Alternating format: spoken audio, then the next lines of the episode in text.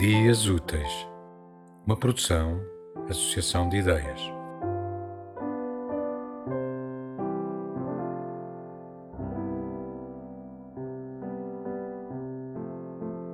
Nessa noite que se esgota, Eda escolhe correr para a floresta para ser só um bicho. Os seus pés, desabituados de calcorreadas, esmagam as cinzas flutuantes, moem a erva e as pedras da calçada. Por fim, pisam a superfície da terra. Os olhos viciados na cegueira de vazar vocábulos abrem-se para cima e, finalmente, percebem que o inalcançável alto é feito de um céu bondoso, omnividente, enfeitado por velhas copas jacksinianas e um sol que renasce sempre. Ed inspira e entra-lhe no peito o perfume inarrável do mundo. Sente vontade de abrir a boca e comer punhados de musgo.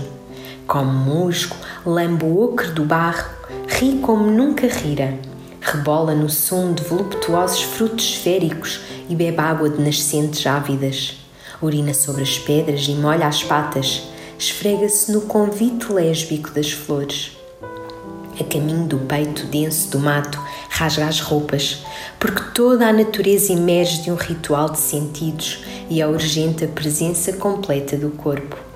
Nua, amamenta a boca sedenta de um pássaro, saliva sobre mandíbulas abertas de víboras com sede. Na hora do nevoeiro, fode com um homem que caça alces e não tem medo. Com ele, bebe beijos e línguas de vinho. Depois, novamente só, galopeia para diante, em direção a este modo de estar viva.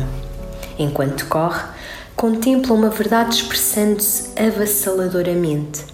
Mais do que nunca, sente-se lúcida e próxima da compreensão do verbo primordial, o verbo dentro da vida, uma força que vibra sublime e inteira na dança dos astros, no ritmo dos insetos, no diafragma das plantas, na geometria secreta do voo das aves.